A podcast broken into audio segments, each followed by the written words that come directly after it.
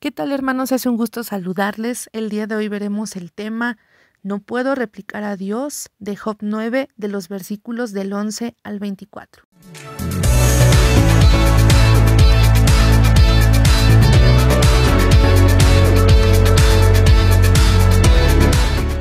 Si Dios pasa junto a mí, no lo podré ver. Pasará y no me daré cuenta. Si de algo se adueña, ¿quién podrá reclamárselo? ¿Quién podrá pedirle cuentas de lo que hace? Si Dios se enoja, no se calma fácilmente, a sus pies quedan humillados los aliados de Raab. ¿Cómo pues encontraré palabras para contradecir a Dios? Por muy inocente que yo sea, no puedo responderle. Él es mi juez, y solo puedo pedirle compasión. Si yo lo llamara a juicio y él se presentara, no creo que hiciere caso a mis palabras. Haría que me azotara una tempestad y aumentaría mis heridas sin motivo. Me llenaría de amargura y no me dejaría tomar aliento. Acudir a la fuerza, él es más poderoso. Citarlo a juicio, ¿y quién lo haría presentarse? Por más recto e intachable que yo fuera, él me declararía culpable y malo. Yo soy inocente, pero poco importa. Ya estoy cansado de vivir. Todo es lo mismo. Y esto es lo que pienso, que él destruye lo mismo a culpables que inocentes. Si es en un desastre muere gente inocente. Dios se ríe de su desesperación. Deja el mundo en manos de los malvados y a los jueces les venda los ojos. Y si no ha sido Dios, ¿quién entonces? Y en estos pasajes vemos que nadie puede responder al Dios de poder. Job se refiere a la revelación que ha recibido y menciona algo importante. Si Dios pasara frente a él, no se daría cuenta ni lo podría ver. Señala también que nadie puede detener a Dios cuando arrebata algo en su ira, que aunque fuere justo, podría contradecirle debido a su poder. Lo único que se puede hacer según él es pedirle al juez su gracia. Pero Job no se refiere a la gracia que pedimos a Dios después de un arrepentimiento genuino, sino a la misericordia que pedimos a un juez que tiene el poder para declarar sentencia incluso a un inocente. Job se queja de la hostilidad que experimenta de Dios y aquí vemos que, que tiene un corazón pues realmente herido por todo lo que él está pasando. Job describe también sin rodeos la hostilidad que ve en Dios y sostiene que él le quebranta con tempestad y aumenta su, sin causa sus heridas. Dios dijo que también había arruinado a Job sin causa porque Satanás lo había incitado contra él y a la luz de la palabra, pues así fue.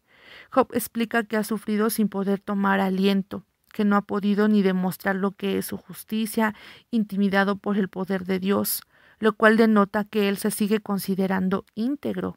Según él, no hay distinción entre los buenos y los malos, entre los culpables y los inocentes, porque todos son destruidos por igual. Así que culpa a Dios porque la tierra ha sido entregada en manos de lo que son impíos, es decir, la gente mala, gente despiadada. Con la frase si no es Él, ¿quién es?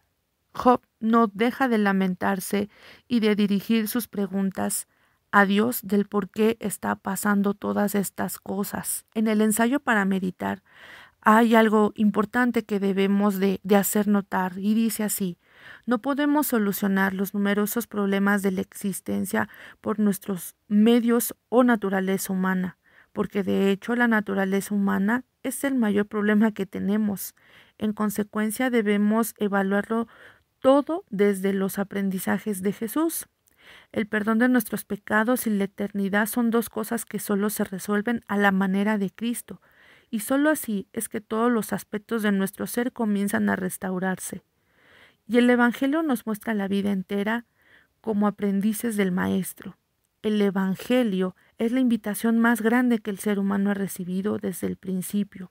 Por lo tanto, no existe ningún problema en nuestras vidas que no podamos solucionar con el discipulado de Jesús. Y vemos que en lo que es Salmo 86, 10, dice, porque tú eres grande y hacedor de maravillas, solo tú eres Dios en el versículo 11 menciona, Enséñame, oh Jehová, tu camino, caminaré yo en tu verdad. Afirma mi corazón para que tema tu nombre. Y algo muy importante que aquí debemos de hacer notar es que en todo tiempo podamos ser afianzado nuestro corazón para que podamos entender cuál es su voluntad que nuestra plenitud sea ese Evangelio y conocer esas verdades que Él tiene plasmadas para que nosotros podamos tener una vida donde vayamos de gloria en gloria y de victoria en victoria. Que a pesar de que pasemos dificultades o adversidades, Él siempre está atento a nuestro clamor.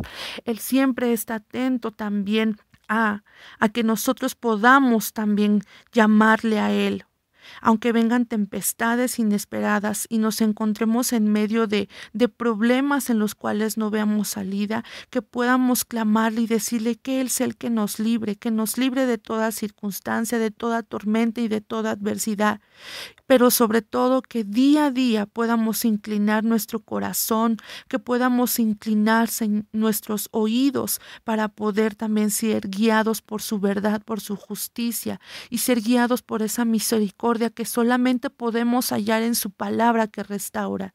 Y hermanos, esta es la oración que podamos hacer juntos. Padre, te suplicamos, Señor, que, que en todo tiempo tú nos puedas enseñarnos a ver el amor del Padre, no con nuestros ojos naturales, sino con los ojos de misericordia con las que tú nos ves cada día. Te suplicamos que tú nos enseñes el camino que debemos de seguir y las sendas de justicia que debemos de tomar. En el nombre de Jesús, que tú seas, Señor, el que nos tomes de la mano y que con ese brazo fuerte tú nos puedas sacar. Hermanos, les mando un cordial saludo y que sea una semana llena de bendiciones. Hasta la próxima.